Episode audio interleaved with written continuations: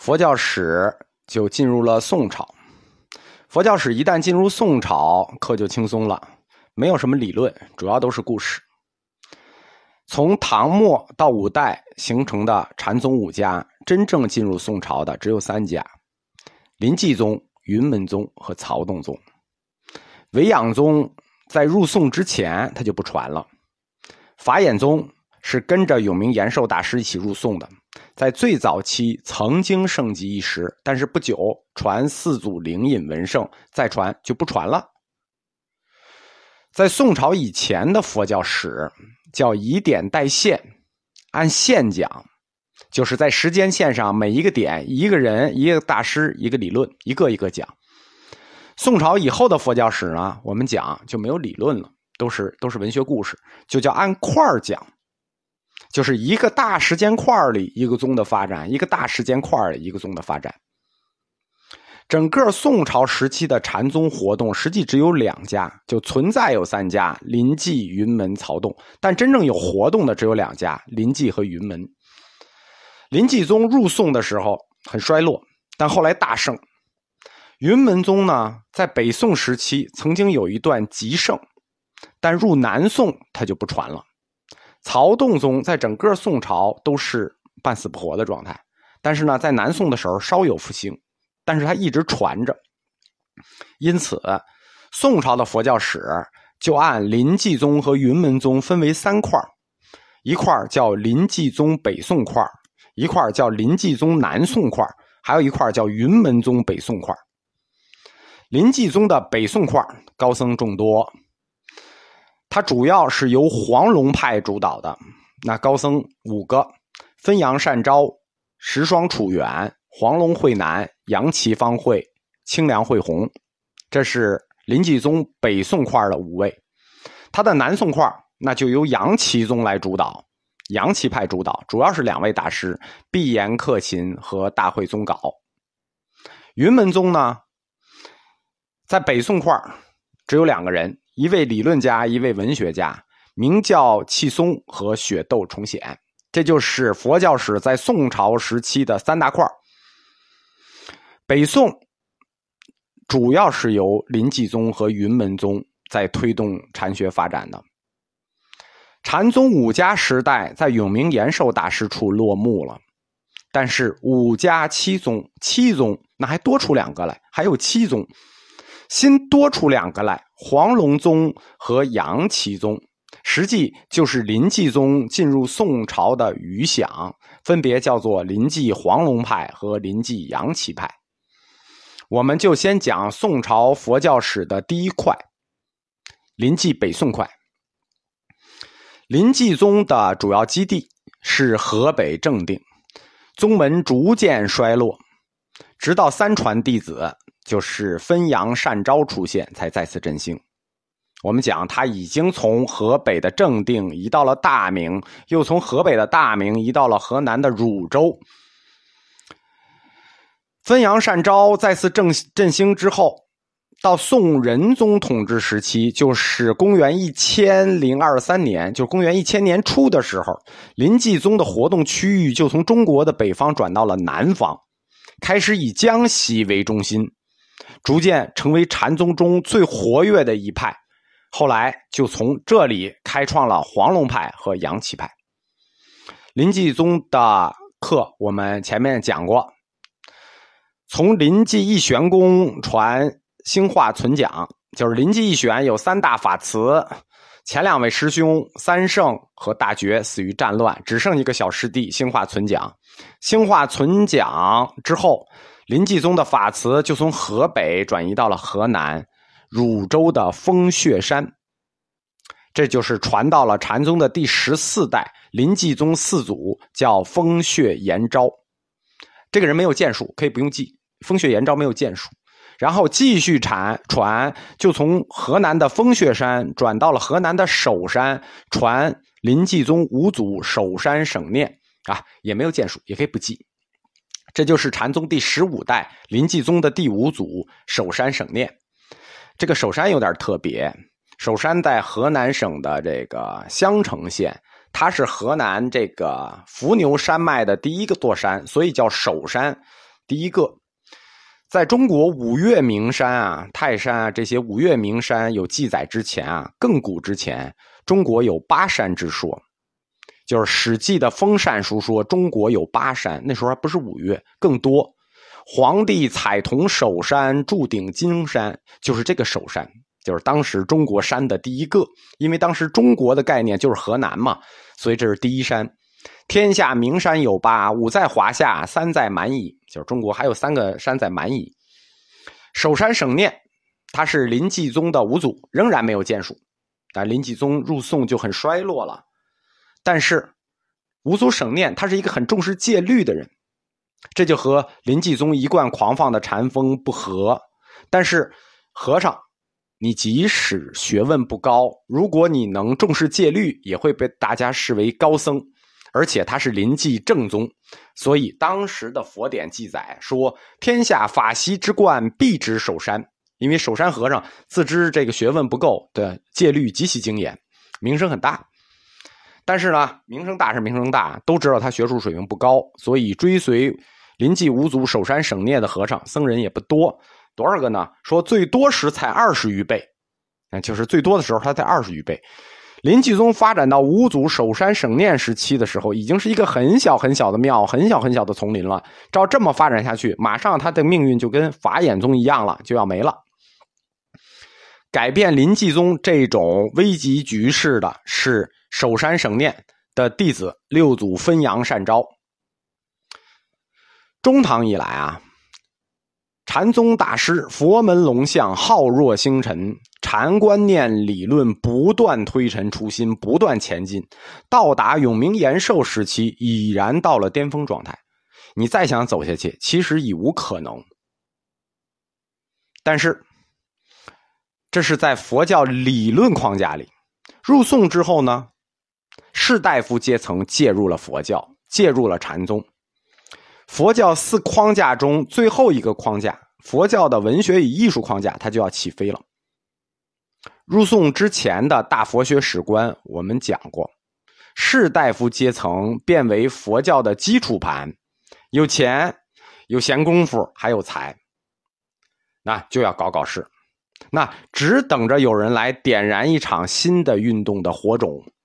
那这场运动就是入宋以后的禅宗复古主义运动。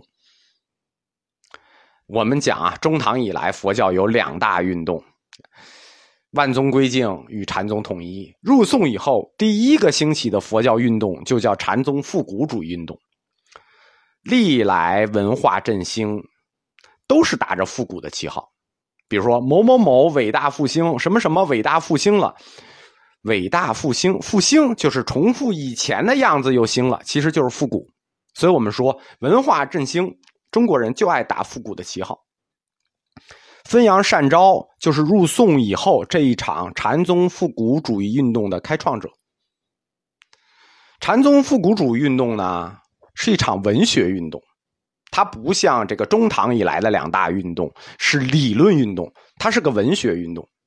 这场文学运动呢，有两个运动方向，一个叫做公案代别，一个叫做宋古，这都是文学文学方向，就是以复古的形式，将禅的概念化解成文字玄谈，或者说用有禅意的语言来解释古代先师、古代圣贤们、古代这个佛门大德们的话，要用有禅意的语言去解释他们的话。这样就为禅在士大夫阶层中扩展开辟了新路。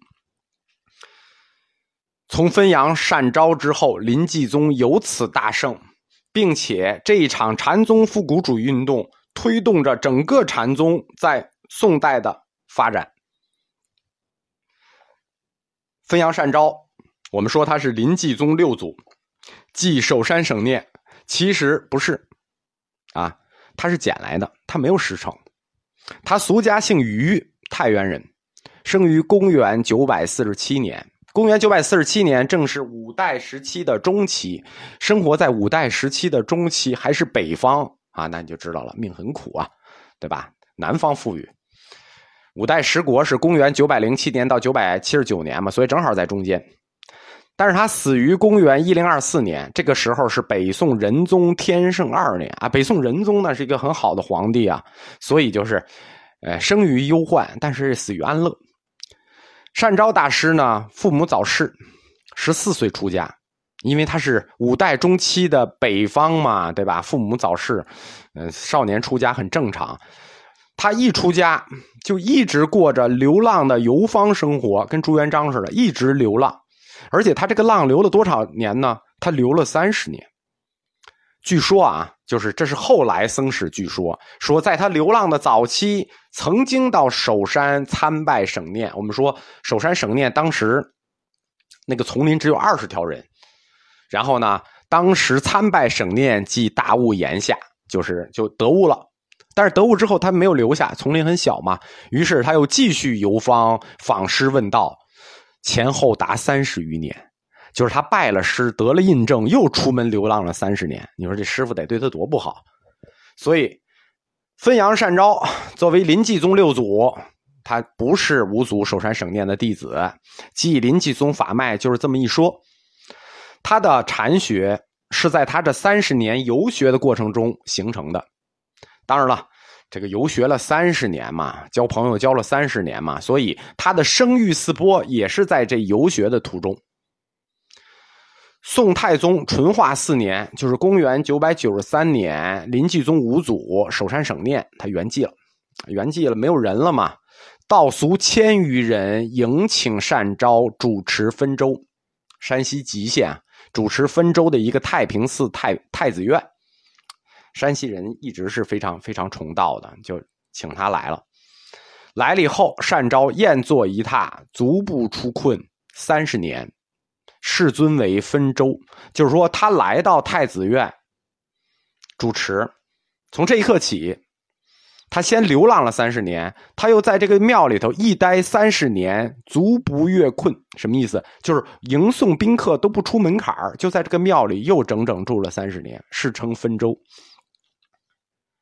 单昭他自己一生，他的前半生是游学的，号称啊，他的游学生涯里曾经寻访七十一位大善之士，所以他自己非常重视游方，而且鼓励他的弟子都去践行。他明确的提出来弟子游学的两大目的，第一个目的叫做兼容并蓄，学习各家禅说所长。哎，这个学术态度 very good。非非常的宽容，非常的非常的 good，对吧？兼容并蓄，学习各家所长。第二条呢？第二条叫结交朋友，磨练待人接物。禅宗管这叫做提高阶级筹对的能力。而且分阳善招，他特别提出要重视这第二种，提高结交朋友的能力。他把这种游学的两大目的指，就是说目的给你指出来，说对内。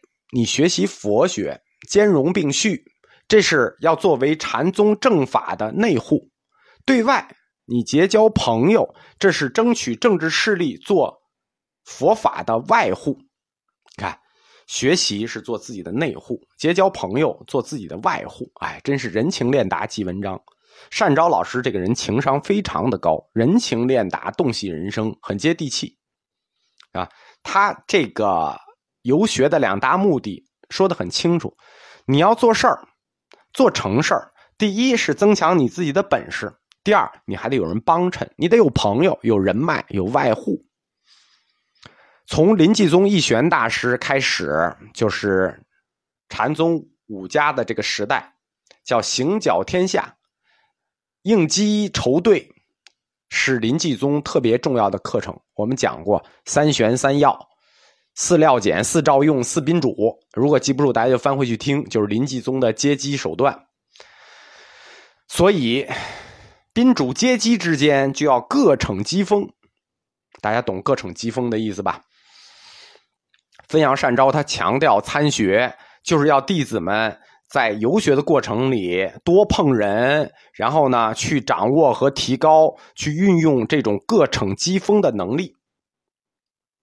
除了碰人这种聊天之间各逞机锋提高能力，日常如何学习机锋呢？简单，汾阳善昭提出来去公案里头学。公案，诸大禅师所展示的机锋就都藏在他们的公案里。所谓公案，就是记录这些古大禅师们日常的语录和生活形式的这么个书，啊，记录以前这个诸大禅师之日常，专业称呼叫佛门公案。公案这个词呢，原来是指这个官府判决是非的这么一个一个文书，禅宗就特用来指前代大禅师们日常的言行和范例，在公案里头。根据禅师的言行找机锋，参详机锋，这最早起源于唐朝的黄波西运。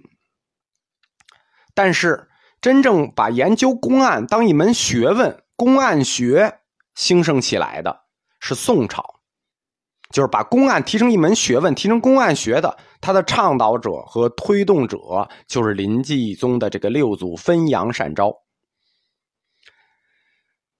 把祖师要传的禅归结到祖师日常生活中所展的机锋里，这个机锋又落实到文字的公案上，这个途径，大家看，把它反过来呢，对吧？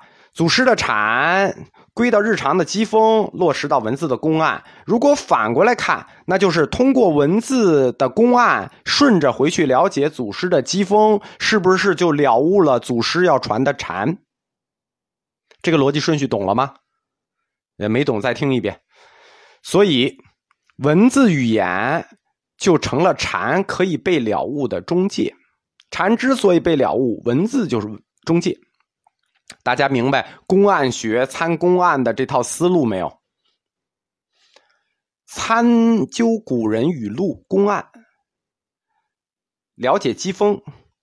继续反过去了悟这展这个机锋的禅的真谛，那这个过程参公案的过程就是参禅。公案呢，它是一种文学作品，它还不像经书，它是一种文学作品。写公案呢，就是讲究的是玄而又玄，啊，你不能很直白的写公案，要玄而又玄，所以参公案又叫参玄。禅宗走到这一步，就又一次回到了中国魏晋南北朝的学风。中国魏晋南北朝知识分子最盛行的是什么？参玄呀。但是汾阳善昭提出来，参公案就是参玄，参玄就是参禅。所以，汾阳善昭发起的这次运动就叫禅宗复古主义运动。为什么叫复古主义运动？复的就是南北朝时期参玄的古，所以叫复古主义运动。参禅就是参玄，这是从马祖道一以来禅宗心学。马祖道一出现的是禅宗心学，永明延寿以来禅宗理学出现的是禅宗理学，出现的第三个禅宗学科方向。就是汾阳善昭的这个参禅是禅宗的第三个学科，继禅宗心学和禅宗理学之后，叫禅宗文学。这简直就是对六祖慧能的大反动啊！怎么就没人站出来批判他呢？对吧？我们禅宗不是涅盘妙心不立文字吗？对吧？即使到了永明延寿的禅宗理学，我们还讲，对吧？心和教是一对镜子，镜。镜子之间互相看，即教入心，由心入教，对吧？文字和心要互相依托。怎么发展到汾阳善昭的这个地方，就到了禅宗文学了，就剩下研究文字了。禅宗文学提出来啊，就是他之所以有这个第三个方向，禅宗文学提出来，非常善招是有理论的。他说，从三藏经论里去把握佛理的做法。和从古禅师日常生活中语录上所展的机锋去把握禅理，有什么本质区别吗？有什么原则区别吗？从三藏经论中把握佛理，也是要悟心；从古禅师日常的语录里把握禅理，也是要悟心，没区别，都是悟心，都是心正。哎，这就是禅宗文学汾阳善昭提的理论。啊，当然没有人反驳他。其实这个区别很大，对吧？区别摆在这儿呢，只是没人追究他。佛经那叫圣教量性，古禅师日常的语录，对吧？那就差差着意思，而且差的不是一点两点，对吧？你不是无助世亲，你就是古禅师，那意思差远了。但是没有人追究这个问题了。就禅宗文学兴起是有时代背景的，没人就是就这个问题，这是一个时代的学风。反正我们禅宗也是拈花微笑不看书的。禅宗最早是拈花微笑不看书的。那汾阳善昭说，按照中观理论理两边的原则，对吧？不看书就等于看所有书。啊，这个中观就是这个逻辑。你不看书就等于看所有书。那一转身，禅宗就把言教看成第一位的了，而且还不是佛陀言教，是古禅师的言教。那禅宗的学风，不好意思的说啊，一下子就被拉低了，就从易学给拉到了文学。当然了，永明延寿以后，佛教的理论已经没有被拉高的可能了，大师们也得找出路。透过公案学的机锋，禅语来把握禅，从佛教的哲学框架一下就拉进了佛教的文学框架，那佛教文学起飞指日可待。这就是我们入宋开课就说的，宋朝的禅，宋朝的禅宗，甚至说宋朝的佛教，就是为读书人准备的。